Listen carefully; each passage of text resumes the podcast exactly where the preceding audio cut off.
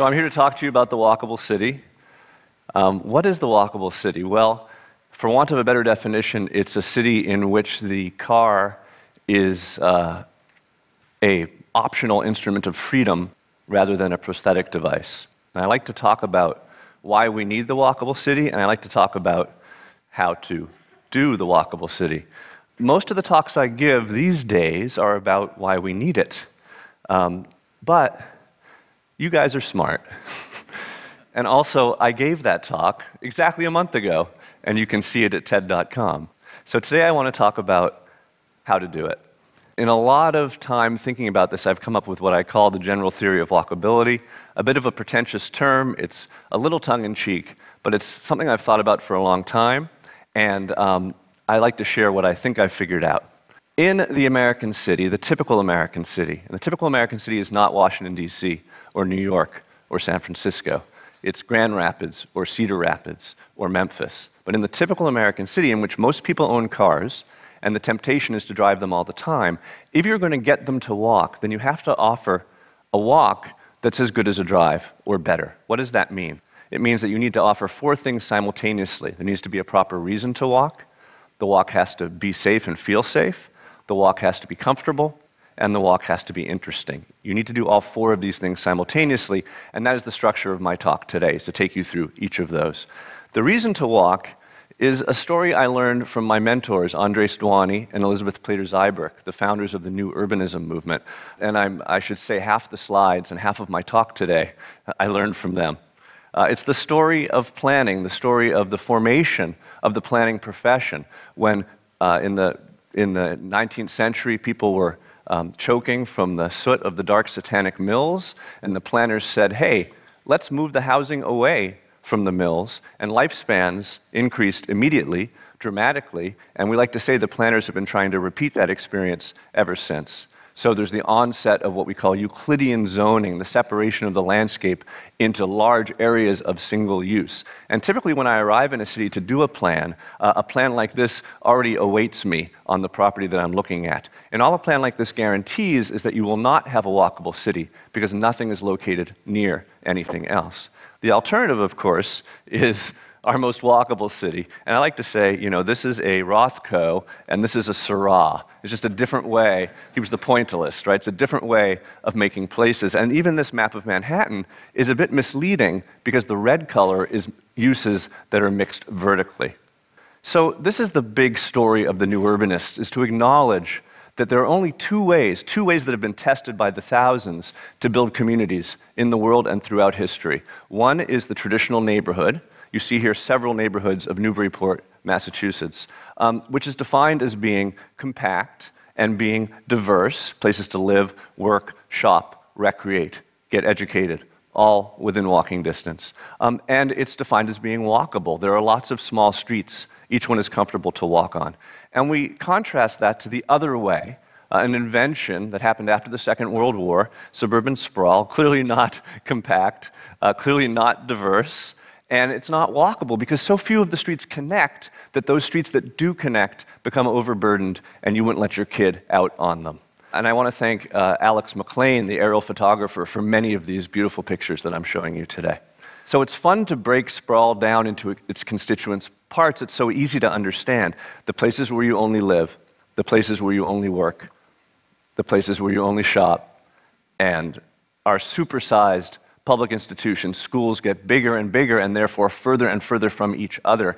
And the ratio of the size of the parking lot of this school to the size of the school tells you all you need to know about this school, which is that no child has ever walked to this school, no child will ever walk to this school. The, the seniors and juniors are driving the freshmen and the sophomores, and of course, we have the crash statistics to prove it. And then the supersizing of our other civic institutions like playing fields. And it's wonderful that you know, Weston in, uh, Fort La- in the Fort Lauderdale area has eight soccer fields and eight baseball diamonds and you know, 20 tennis courts. But look at the road that takes you to that location, and would you let your child bike on it? And this is why we have the soccer mom now.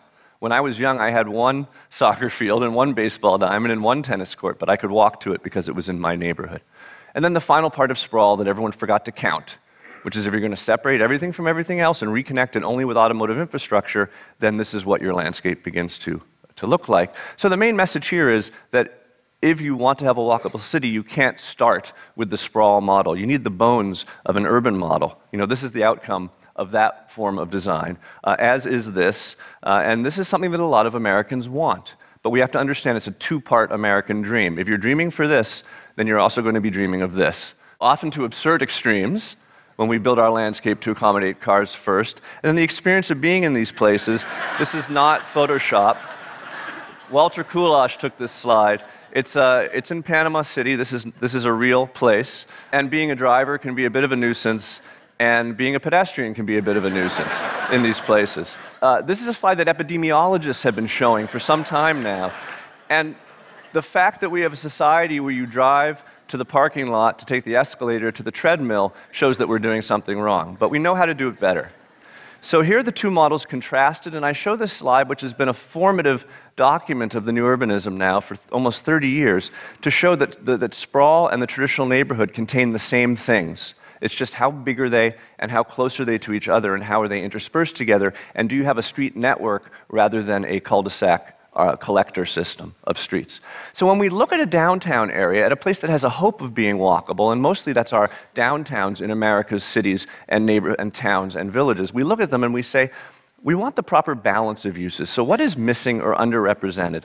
And again, in the typical American cities in which most Americans live, it is housing that is lacking. The jobs to housing balance is off. And you find that when you bring housing back, these other things start to come back too. And housing is usually first among those things. And of course, finally, the thing that shows up last and eventually is the schools, because uh, the people have to move in. The young um, you know, pioneers have to move in, get older, have kids, and fight. And then the schools get pretty good eventually. The other part of this, t- of this part, the use, the useful city part, is transit. And you know, you can have a perfectly walkable neighborhood without it, but perfectly walkable cities require transit. Because if you don't have access to the whole city as a pedestrian, then you get a car. And if you get a car, the city begins to reshape itself around your needs, and the streets get wider, and the parking lots get bigger, and you no longer have a walkable city. So transit is essential. But every transit experience, every transit trip begins or ends as a walk. And so we have to remember to build walkability around our transit stations. Next category, the biggest one, is the safe walk. It's what most walkability experts talk about. It is essential, but uh, alone not enough to get people to walk. And there are so many moving parts that add up to a walkable city. The first is block size. This is Portland, Oregon, famously 200 foot blocks, famously walkable. This is Salt Lake City, famously 600 foot blocks, famously unwalkable. And if you look at the two, it's almost like two different planets, but these places were both built by humans. And in, in fact, the, the story is that when you have a 200 foot block city, you can have a two lane city or a two to four lane city. And a 600 foot block city is a six lane city. And that's a problem. These are the crash statistics. When you doubled the block size, this was a study of 24 California cities. When you double the block size, you quadruple, almost quadruple the number of fatal accidents on non highway streets. So how many lanes do we have? This is where I, am going to tell you what I tell every audience I meet, which is to remind you about induced demand. And induced demand applies both to highways and to city streets. And what induced demand tells us is that when we widen the streets to accept the congestion that we're anticipating or the additional trips that we're anticipating in congested systems, it is principally that congestion that is constraining demand. And so that the widening comes, and there are all these latent trips that are ready to happen. People move further from work, and they make other choices about when they commute, and those lanes fill up very quickly with traffic. So we widen the street again, and they fill up again. And we've learned that in congested systems, we cannot satisfy the automobile. This is from Newsweek magazine, hardly an esoteric publication. Today's engineers acknowledge that building new roads usually makes traffic worse. And my response to reading this was, may I please meet some of these engineers? Because these are not the ones that I typically, there are great exceptions that I'm working with now, but these are not the engineers that one typically meets working in a city where they say, oh, that road is too crowded. We need to add a lane. So you add a lane, and the traffic comes, and they say, see, I told you we needed that lane. So this applies both to highways and to city streets if they're congested. But the amazing thing about most American cities that I work in, the more typical cities, is they have a lot of streets that are actually oversized for the congestion they're currently experiencing. This was the case in Oklahoma City when the mayor came running to me uh, very upset because they were named in Prevention Magazine the worst city for pedestrians in the entire country. Now, that can't possibly be true, but it certainly is enough to make a mayor uh, do something about it. And we did a walkability study, and what we found, looking at the car counts on the street, these are 3,000, 4,000, 7,000 car counts, and we know that two lanes can handle 10,000 cars per day. So look at these numbers, right? They're all near or under 10,000 cars. And these were, the, these were the streets that were designated in the new downtown plan to be four lanes to six lanes wide. So you had a fundamental disconnect between the number of lanes and the number of cars that wanted to use them. So it was my job to redesign every street in the downtown from curb face to curb face. And we did it for 50 blocks of streets, and we're rebuilding it now. So a typical, you know, oversized street to, to nowhere uh, is being narrowed and now under construction, and the project is half done. The typical street like this, you know, when you do that, you find room for medians, you find room for bike lanes. We've doubled the amount of on street parking, we've added a full bike network where one didn't exist before. But not everyone has the money that Oklahoma City has because they have an extraction economy that's doing quite well. The typical city is more like Cedar Rapids, where also they have an all four lane system, half one way system, and it's a little hard to see, but what we've done, what we're doing, it's in process right now, it's in engineering right now, is turning a all four lane system, half one way, into a all two lane system, all two way. And in so doing, we're adding 70% more on street parking, which the merchants love, and it protects the sidewalk. That parking makes the sidewalk safe. And we're adding a much more robust bicycle network. Then the, the lanes themselves, how wide are they? That's really important. The standards have changed such that, uh, as Andres Duany says, the typical road to a subdivision in America allows you to see the curvature of the earth. this is a subdivision outside of Washington from the 1960s. Look very carefully at the width of the streets. This is a subdivision from the 1980s. 1960s, 1980s. The standards have changed to such a degree that my old neighborhood of South Beach, when it was time to fix the street that wasn't draining properly, they had to widen it and take away half our sidewalk because the standards were wider, right? People go faster on wider streets. People know this. The engineers deny it but the citizens know it. So that in Birmingham, Michigan, they fight for, for narrower streets. Uh, Portland, Oregon, famously walkable, instituted its Skinny Streets program in its residential neighborhood. We know that skinny streets are safer. The developer Vince Graham, uh, in his project I'On, which we worked on in South Carolina, he goes to conferences and he shows his amazing 22 foot roads. These are two way roads, very narrow rights of way. And he shows this well known philosopher who said, Broad is the road that leads to destruction, narrow is the road that leads to life. And this,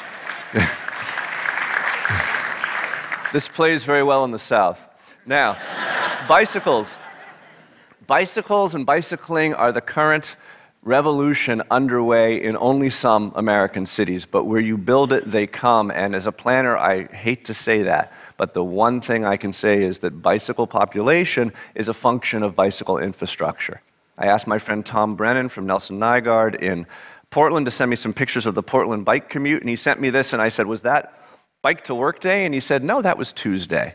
When you do what Portland did and you spend money on bicycle infrastructure, um, New York City has doubled the number of bikers in it several times now by painting these bright green lanes. Even automotive cities like Long Beach, California, vast uptick in the number of bikers based on the infrastructure. And of course, what really does it, if you know 15th Street here in Washington, D.C., please meet Rahm Emanuel's new bike lanes in Chicago. The buffered lane, the parallel parking pulled off the curb, the bikes between the cars and the, the parked cars and the curb. These mint cyclists.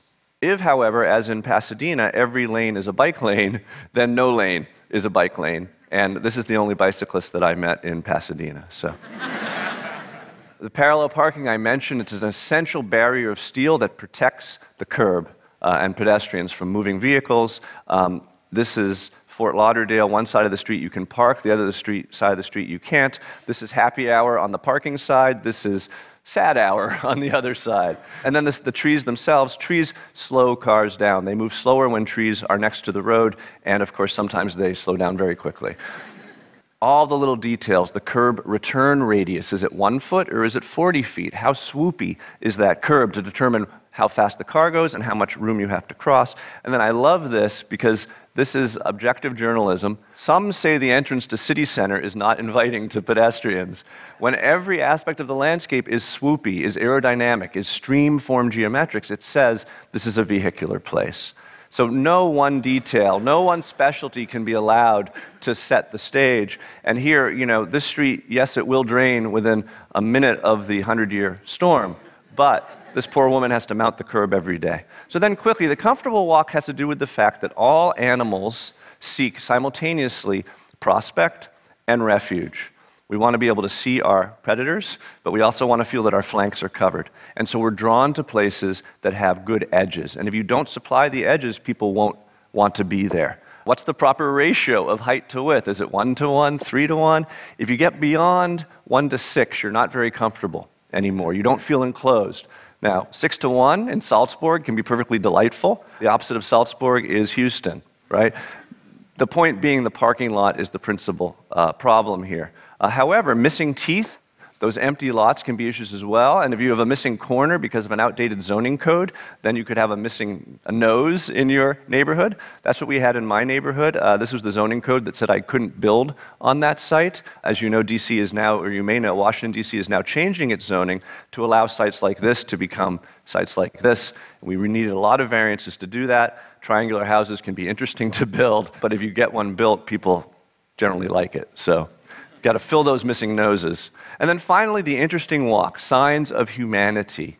You know, we are among the social primates. Nothing interests us more than other people. Uh, we want signs of people. So the perfect one to one ratio, it's a great thing. This is Grand Rapids, a very walkable city, but nobody walks on this street that connects the two best hotels together because on the left, you know, if on the left you have a exposed parking deck and on the right you have a conference facility that was apparently designed in admiration for that parking deck, then you don't attract that many people.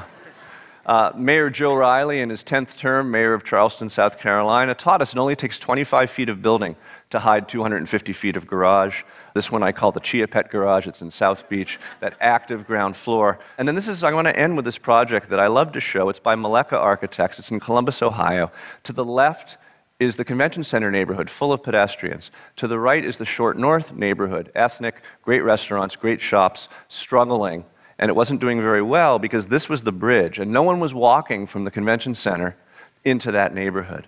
Well, when they rebuilt the highway, they added an extra 80 feet to the bridge. Uh, sorry, they rebuilt the bridge over the highway. The city paid $1.9 million.